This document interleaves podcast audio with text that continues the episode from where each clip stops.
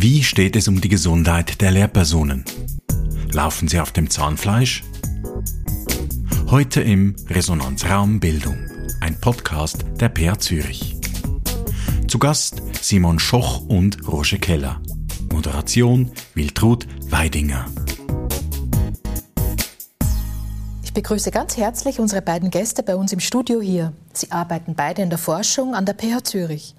Simon Schoch ist Dozentin im Zentrum Inklusion und Gesundheit in der Schule und leitet die Kommission Gesundheit und Umwelt.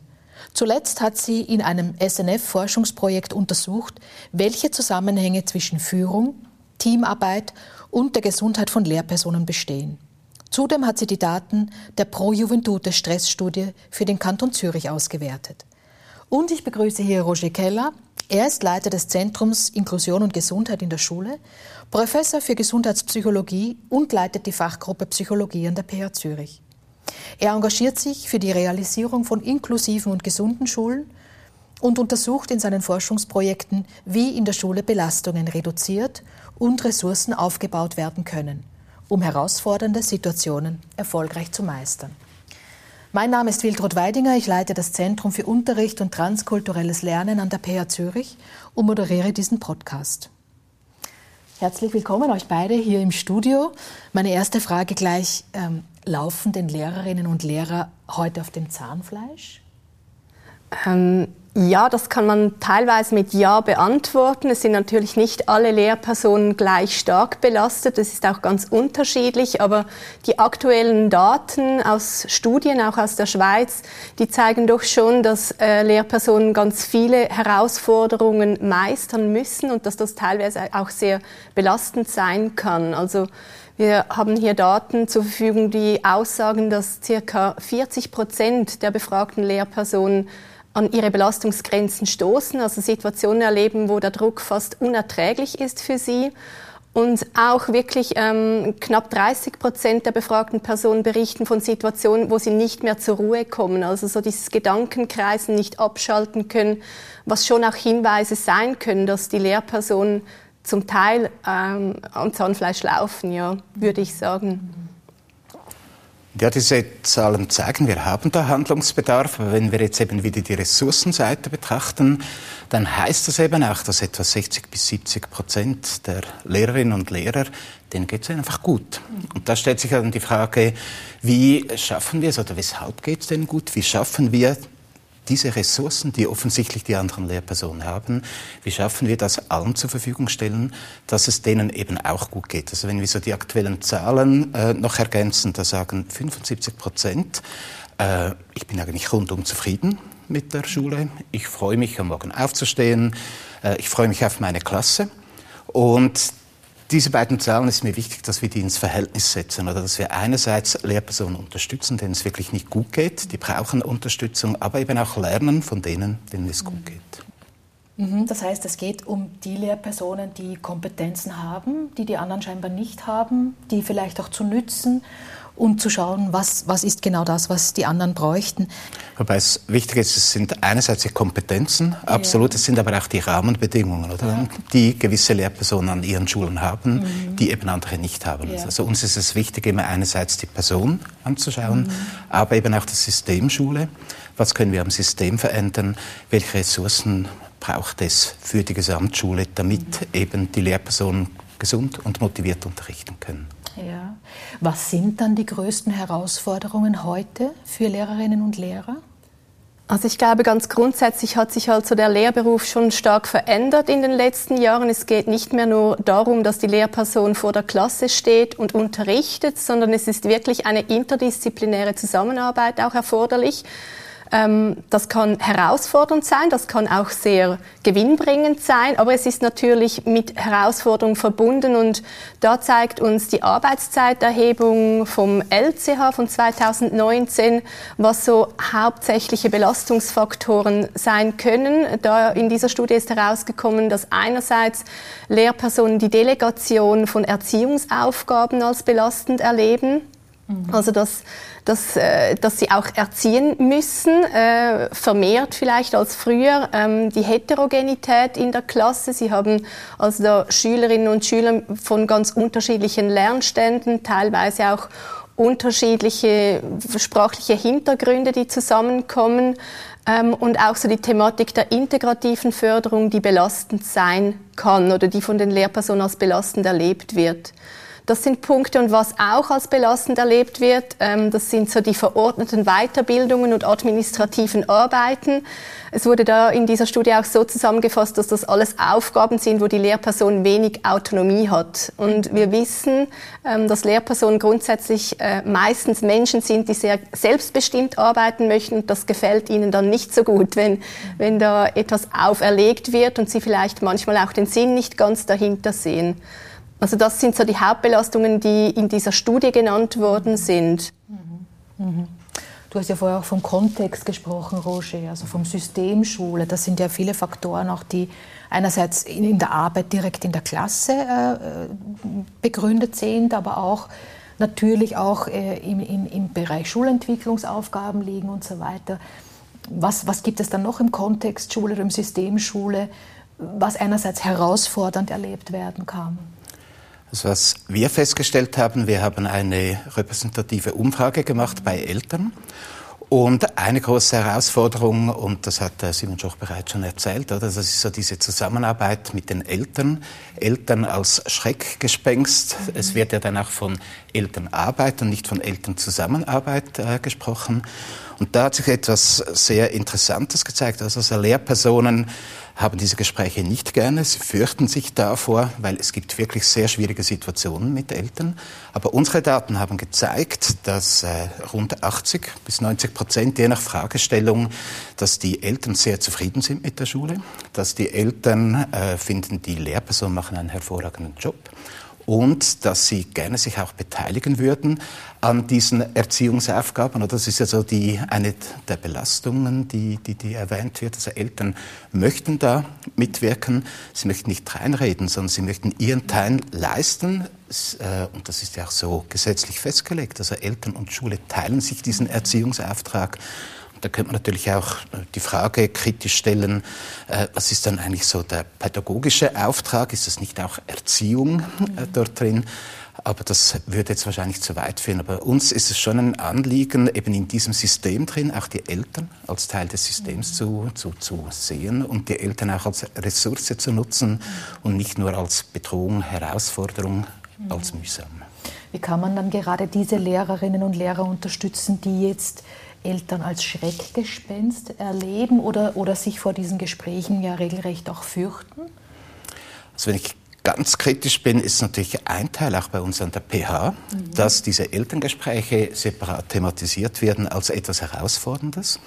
Und das Zweite, wie unterstützt werden kann, dass eben Eltern nicht erst einbezogen werden, wenn irgendeine schwierige Situation äh, vorliegt.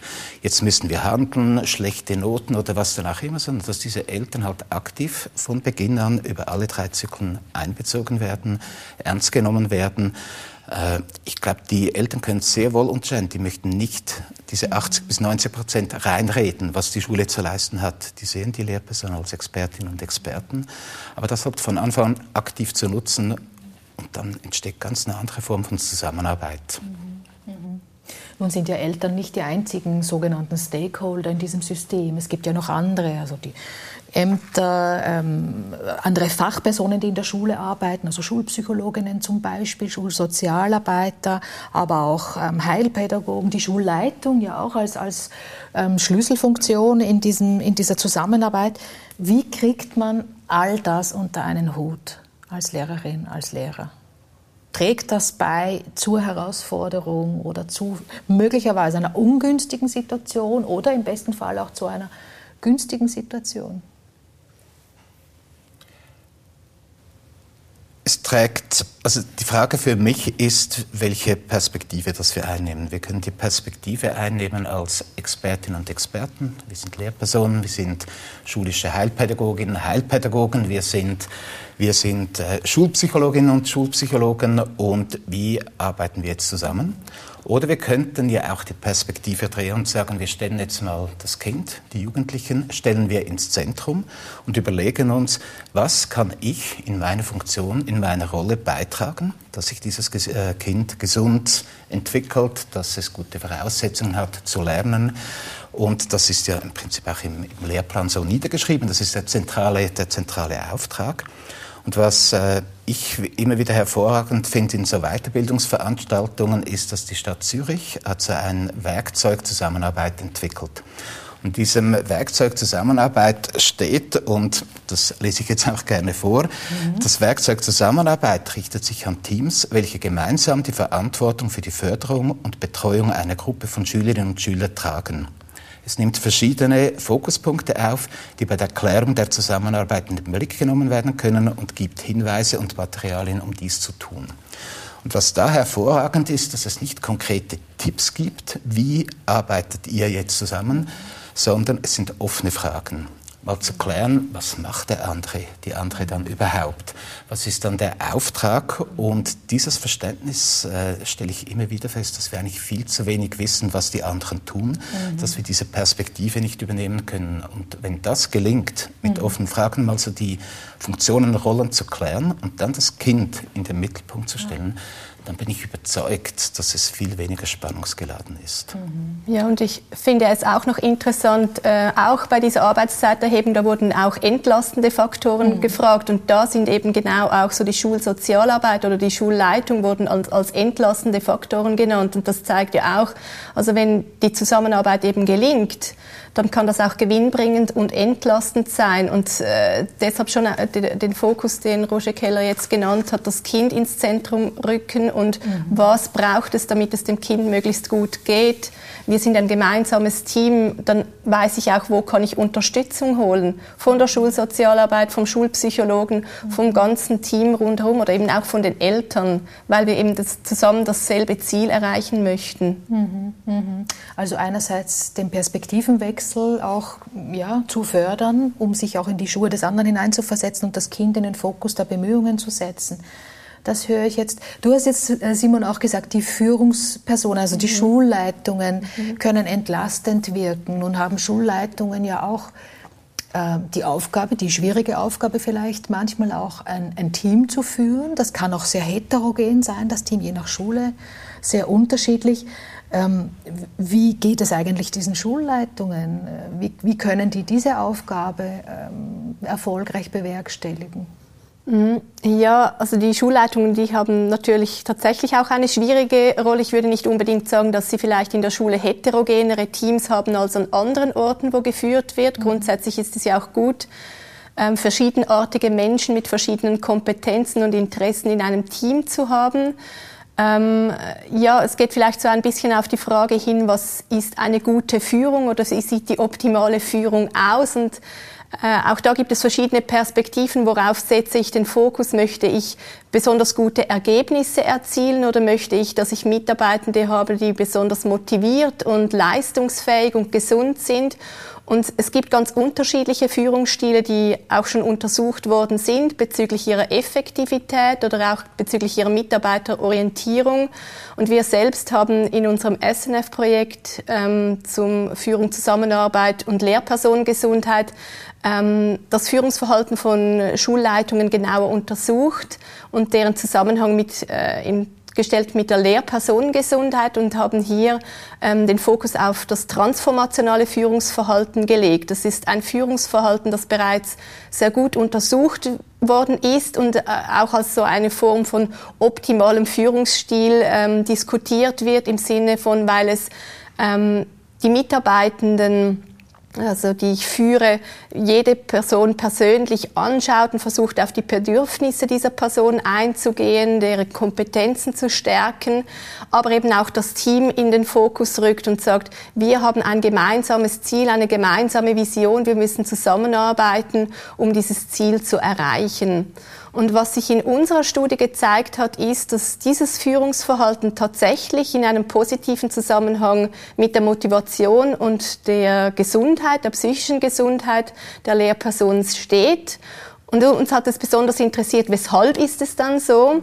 Und da haben sich zwei verschiedene Pfade gezeigt. Zum einen ist es besonders gut, weil eben diese Schulleitung sich auf dieses Individuum fokussiert, also jede einzelne Person versucht zu kennen, äh, in den Fokus zu nehmen und so die individuellen Bedürfnisse befriedigen kann dieser Person, also die psychologischen Grundbedürfnisse nach Autonomie, Kompetenz und sozialer Eingebundenheit. Das ist so der eine Pfad.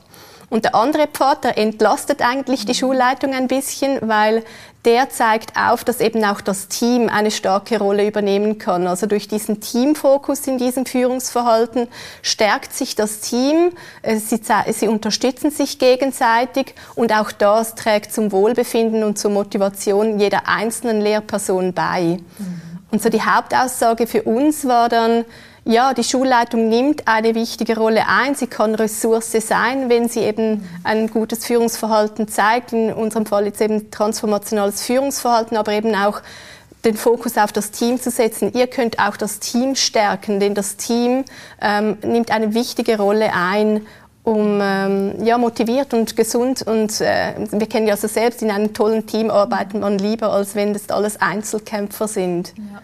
Aber wie ist das möglich, ganz, ganz plakativ gefragt, jetzt eine Teamkultur zu entwickeln, wenn so viele verschiedene, auch individuelle Ansprüche vorliegen und ich eigentlich als Führungsperson vielleicht auch ähm, schauen muss, dass ich jedem Einzelnen eben gerecht werde? Ist das möglich? Ähm, ja, das ist durchaus möglich, eben indem gemeinsame Ziele vor allem vorliegen. Also, dass wir wissen, wir ziehen am selben Strick und wir möchten etwas gemeinsam erreichen. Und das andere ist natürlich schon auch so die Teamarbeit oder sich zu finden in einem Team. Das sagt auch dieses Werkzeug Zusammenarbeit. Das kann man nicht einfach so kurz mal in einer Pause besprechen. Also, so diese Teamentwicklungsprozesse, die brauchen Zeit. Und Zeit muss zur Verfügung gestellt werden. Das soll Arbeitszeit sein, also nicht noch in der Freizeit irgendwelche Team-Events, sondern wirklich, dass man vielleicht mal einen Schilftag durchführt zum Thema ähm, Zusammenarbeit im Team und wir uns intensiv im Team damit auseinandersetzen. Das muss natürlich von der Schulleitung initiiert werden. Mhm. Aber ähm, ja, auch ganz verschiedene Personen können gut in einem Team zusammenarbeiten, aber man muss es aktiv angehen. Mhm. Als gemeinsame Aufgabe mit einer Vision habe ich verstanden, ja. Eine Vision und ich würde gerne noch zwei Stichworte ergänzen. Das ist Wertschätzung mhm. und Anerkennung. Das mhm. sind so ganz kleine Dinge, das braucht nicht ausführliche Gespräche, sondern einfach mal ein offenes Ohr haben, mhm. sich begrüßen, mal Danke sagen. So ganz kleine Dinge, die eigentlich alle finden, ja, sind selbstverständlich, aber wenn wir gestresst sind, keine Zeit haben, mhm.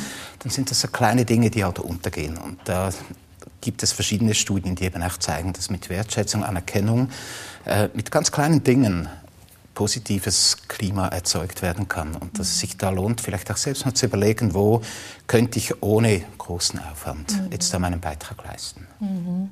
Ja, also Vertrauen, Wertschätzung, Vision, das Team als wesentlicher Faktor auch für die Gesundheit von allen, die eigentlich in, an Schule oder in Schule, in der Schule arbeiten.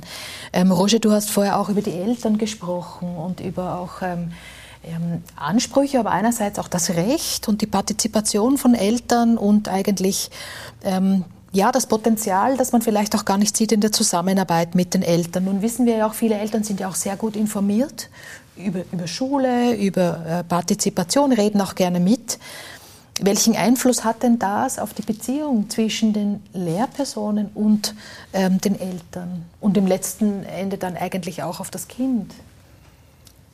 Also gerne mitreden, ja, mhm. das tun sie, aber sie möchten nicht zwingend mitentscheiden, was jetzt konkret in der Schule sein muss. Mhm. Was sie möchten, die Eltern, ist, sie möchten informiert sein, sie möchten wissen, weshalb wird jetzt das mit meinen Kindern gemacht und der wirkliche Hauptpunkt ist, die Eltern haben eine andere Perspektive. Wenn es meinem Kind gut geht, wenn sie das Gefühl haben, das ist glücklich in der Schule, dann ist das Ganze eben auch viel, viel entspannter. Und da glaube ich schon eben auch mit Anerkennung, Wertschätzung, dass halt, halt beide Parteien, sage ich jetzt mal, äh, ja, ihre, ihre eigenen Auftrag haben in der Erziehung, in der Unterstützung der, der Kinder. Und wenn, wenn das eben in diesen Gesprächen, und wie ich einleitend gesagt habe, von Beginn an so ist, entsteht auch da eine, eine ganz andere Zusammenarbeitskultur. Mhm.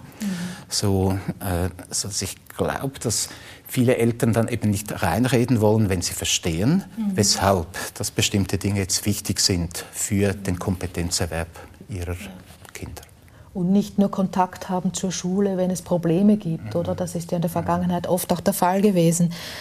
Ähm, in diesem Zusammenhang, du, du, setzt dich ja sehr ein auch für Inklusion, für die inklusive Schule. Ähm, und das ist ein Begriff, den wir sehr oft hören, auch ähm, im Zusammenhang mit Diversität zum Beispiel, tönt auch sehr gut auf dem Papier. Wenn man aber in die Praxis schaut, dann ist das doch ein sehr anspruchsvoller Bereich, so wie ich das verstanden habe. Wie können jetzt Lehrpersonen damit umgehen, neben all den Aufgaben, die wir auch schon gehört haben, ähm, sich auch noch ähm, ja, ähm, dieser Situation zu stellen und, und einer wirklichen Inklusion Rechnung zu tragen? Wie, wie kann das funktionieren? Die Frage ist, oder das ist die Vision von unserem Zentrum, eine inklusive und gesunde Schule für alle. Mhm. Und dann stellt sich wie die Frage für mich nicht, oder wenn wir Inklusion ernst nehmen, jetzt müssen wir die auch noch irgendwie inkludieren, integrieren, je nach äh, Auffassung, äh, die man hat. Was wir versuchen in unseren Projekten oder auch in der Aus- und, und Weiterbildung von Lehrpersonen ist, das Ganze zusammenzubringen, indem wir die Grundprinzipien, die da dahinter stehen, dass wir das betonen. Sowohl Regelklassen, wenn man diesen Begriff verwenden möchte, wie aber auch, äh, wenn es darum geht, Kinder mit besonderen Bedürfnissen zu unterstützen, haben wir einerseits zum Beispiel von der Weltgesundheitsorganisation, aber auch durch die Behindertenrechtskonvention genau die gleichen Grundprinzipien. Es geht um Empowerment, also das heißt, die Schülerinnen und Schüler befähigen, dass sie ihre Herausforderungen meistern können. Es geht um Partizipation, echte Partizipation, Schülerinnen und Schülerrat beispielsweise, wo sie wirklich auch etwas bestimmen können und nicht Pseudopartizipation. Simon Schoch hat das vorhin auch äh, kurz erwähnt für, für Teamentwicklung. Es geht darum, die Person in ihrer Situation äh, zu sehen. Also dass das Problem nicht beim Kind alleine ist, sondern das Kind macht vielleicht Schwierigkeiten, weil es in dieser Situation drin überfordert ist. Mhm.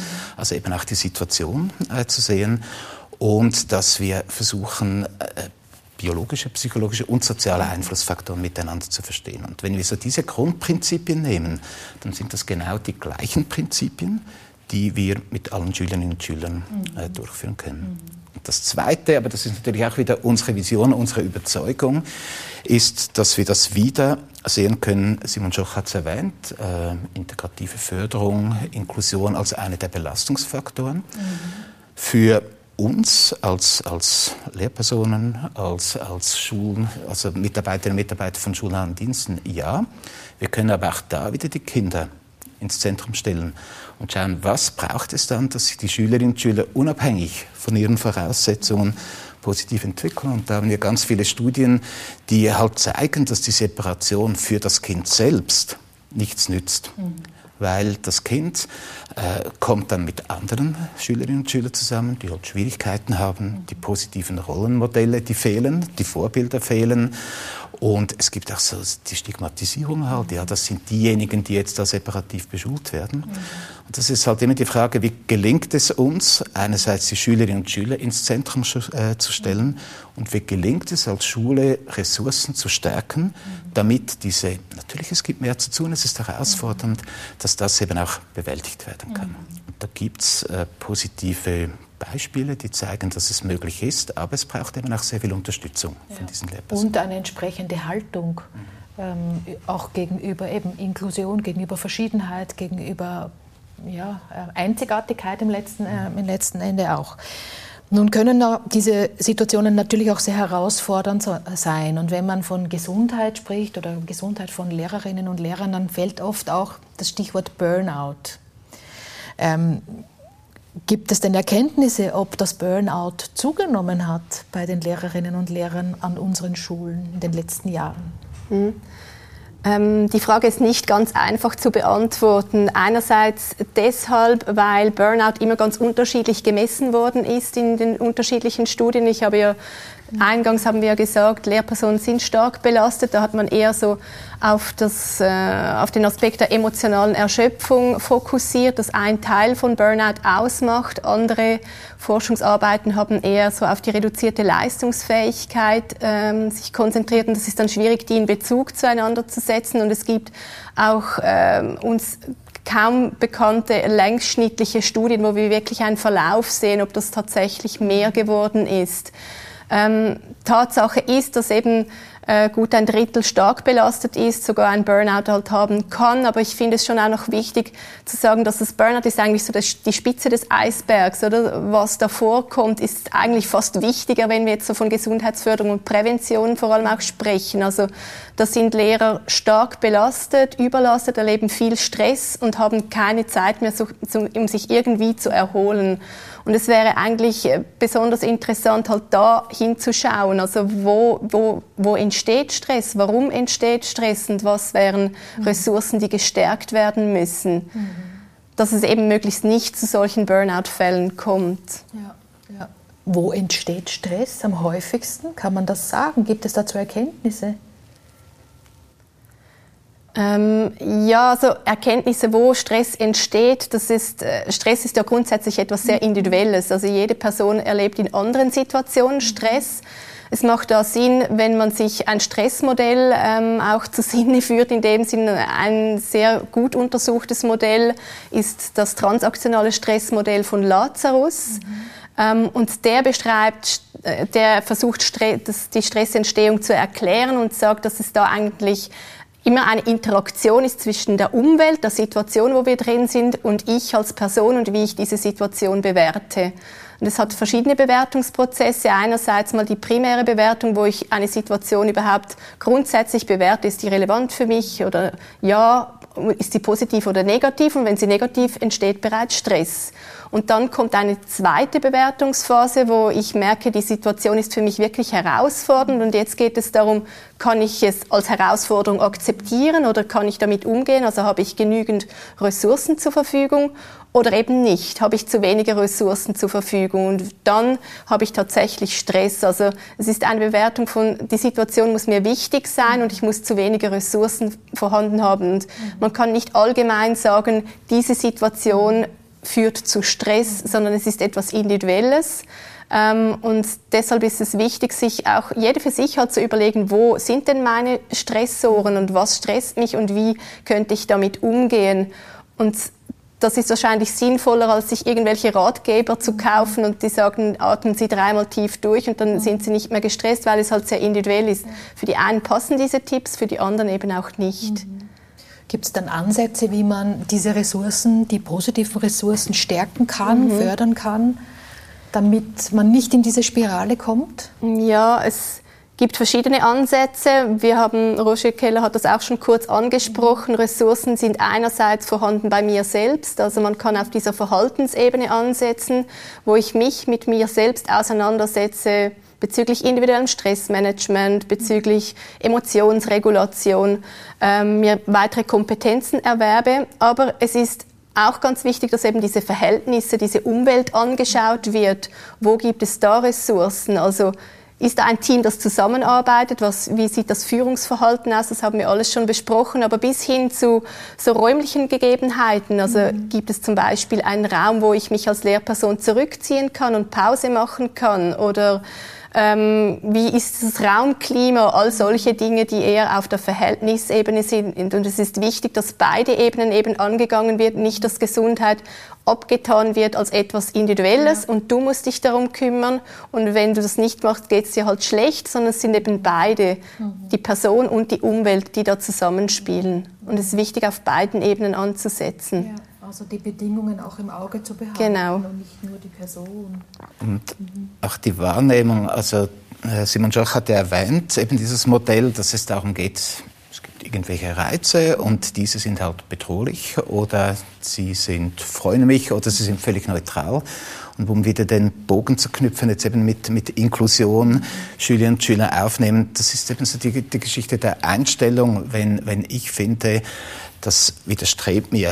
Äh, so sieht Schule nicht aus. Dann ist das klar, dann ist das etwas Bedrohliches, das löst Stress aus. Und da geht es ja auch immer wieder darum, gelingt es, unsere Wahrnehmung äh, zu verändern, unsere Einstellung äh, zu verändern, uns auch zu fragen, nicht nur, der oder die stört jetzt wieder, sondern, sondern wann geht es mir auch gut in der Schule? Mhm. Was ist dann auch positiv äh, an diesen Personen? Und ich glaube, auf dieser Wahrnehmungsebene können wir schon ganz viel tun. Das kann man ja nicht einfach den Schalter drehen, sondern es braucht Ge Gespräche, es braucht vielleicht auch mit Kooperation das Verständnis, die Perspektiven wechseln zu können. Und das bedeutet eben auch, dass es gelingt, und das haben wir auch in einer unserer Studien äh, gesehen, Zeit. Ja. Es braucht Zeit, das ist nicht möglich innerhalb von zwei Stunden. Jetzt reden wir mal über Perspektivenwechsel und schauen mal, wie die das sehen, sondern es braucht Zeit, um das zu verstehen. Und das ist so ein Problem, wie gelingt es uns, diese Zeit dann eben auch zur Verfügung zu stellen? Nehmen wir uns die im Wissen, dass es kurzfristig noch mehr Stress auslöst, weil wir sollten ja noch tausend Dinge vorbereiten für den nächsten Tag?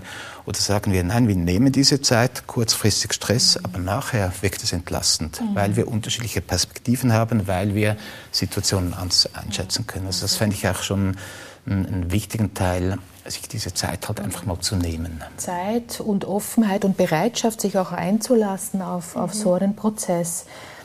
Ja, jetzt haben wir sehr viel geredet, sehr viel aber auch vor allem über die Erwachsenen gesprochen. Wie sieht es denn bei den Kindern aus? Hat die Beziehungsqualität zwischen den Schülern und Schülerinnen und den Lehrpersonen gelitten, wenn wir zum Thema Gesundheit sprechen? Oder ist das gleich geblieben? Gibt es da Forschungsergebnisse oder Erkenntnisse? Ist extrem schwierig zu sagen, weil eben was ist dann überhaupt Beziehung, was ist Schulklima, was ist Unterrichtsklima. Von daher wissen wir einfach, und ich versuche nachher so von umgekehrt irgendwie eine, eine Antwort zu finden. Eben es geht wieder um Anerkennung und Wertschätzung, es geht um Unterstützung, es geht um äh, Zusammenarbeit und wie Simon Schoch vorhin ausgeführt hat, sind viele Lehrpersonen belastet und wenn wir belastet sind, wenn es uns nicht gut geht, wenn wir, dann, dann drückt das auf unsere Motivation und letztlich auch auf die Qualität, auf die Beziehungen, weil wir einfach schon gar keine Nerven haben, auf die andere Person einzugehen, sondern, sondern ja, das fehlt. Und was wir wissen, ist, es ist zentral, darin zu investieren. Aber so aktuelle Studien, die das jetzt wirklich sehr sauber erheben können, wissen wir nicht. Und jetzt haben wir auch äh, durch die Pandemie äh, bedingt halt auch so die Schwierigkeit, dass sich ganz viel verändert hat. Oder wir sind äh, mit, mit neuen Situationen konfrontiert zu, äh, worden. Und das jetzt zu vergleichen mit vor der Pandemie ist äh, extrem schwierig, um, um da verlässliche Daten irgendwie ja. zu generieren. Also von daher würde ich nicht sagen, besser oder schlechter, sondern es gibt, vor allem eben wenn das System gestresst ist, wenn es nicht unterstützend ist, keine Kultur der Zusammenarbeit, Wertschätzung vorhanden ist, dass dort die Beziehungen gestört sein können. Aber so von generell einer solchen Entwicklung würde ich, würde ich nicht. Also nicht ein negatives Bild auf Schule oder eine negative Perspektive auf die Situation. Ja. Was sind denn eure nächsten Forschungsvorhaben, die ihr angehen wollt? Ähm, also Forschungsvorhaben, das, was mich sehr interessiert und wo ich äh, auch daran bin, einen Projektantrag zu schreiben. Da geht es mehr ähm, um den Fokus eben auf, auf die Schülerinnen und Schüler, also die Gesundheit der Schülerinnen und Schüler. Und zwar ähm, möchten wir hier ähm, unser SNF-Projekt, das wir durchgeführt haben zum Zusammenhang für, zwischen ähm, Schulleitungshandeln und eben der Gesundheit der Lehrperson weiterführen. Und zwar, was macht denn die Gesundheit, Motivation der Lehrperson aus, wieder auf die Gesundheit und Motivation, auch die Leistungsfähigkeit der Schülerinnen und Schüler, also diese Beziehung Lehrperson und Schüler eigentlich genau in den Fokus zu nehmen und genauer zu untersuchen, wie sieht die optimalerweise mhm. aus. Mhm. Mhm. Also es ist eben so die Schnittstelle Lehrperson äh, und Schülerinnen und Schüler, eben wie Simon Schach gesagt hat, Fortführung, eben weil Lehrpersonen halt wichtig sind, äh, dass sie gesund und motiviert sind. Und die anderen Projekte, die jetzt angedacht sind, das sind wirklich Projekte, die die Schülerinnen und Schüler äh, ins Zentrum stellen. Da hatten wir in den letzten Jahren etwas weniger gemacht, weil wir uns eher auf die, auf die Rahmenbedingungen konzentriert haben und dort wirklich stark der Fokus auf die überfachlichen Kompetenzen äh, zu richten. Überfachliche Kompetenzen, die auch im Bildungsauftrag niedergeschrieben sind. Niemand weiß so ganz genau, was ist das und wie macht man das. Also so personale Kompetenzen, wie gehe ich als Kind mit Stress, mit Druck um, wie kann ich meine Emotionen regulieren, aber auch soziale Kompetenzen, also wie gestalte ich Beziehungen, wie löse ich Konflikte. Und in diesem Bereich sind so drei, vier Projekte angedacht, um mal besser zu verstehen, was sind dann überhaupt die zentralen Kompetenzen. Im Moment haben wir so eine lose Auflistung von ganz vielen Kompetenzen, also welche sind wirklich wichtig und welche sind in welchem Alter dann eben auch entscheidend. Also wann sind die Schülerinnen und Schüler sensibel, zum Beispiel ihre Emotionsregulation äh, zu optimieren, wann sind optimale Zeitpunkte, um die Beziehungsgestaltung, die Kommunikation äh, zu fördern. Da versuchen wir diese Anzahl Kompetenzen etwas zu reduzieren und herauszufinden, wann so diese sensiblen Zeitfenster sind. Spannende Vorhaben. Ich wünsche euch viel Erfolg bei diesen äh, Aufgaben, beim Erforschen, beim Erheben und möchte mich herzlich bedanken für das Gespräch mit euch beiden. Vielen Dank für das Vielen Gespräch. Dank. Danke. Sie hörten Resonanz Raumbildung, ein Podcast der PA Zürich. Diskutiert haben Simon Schoch und Roger Keller. Moderation Wiltrud Weidinger.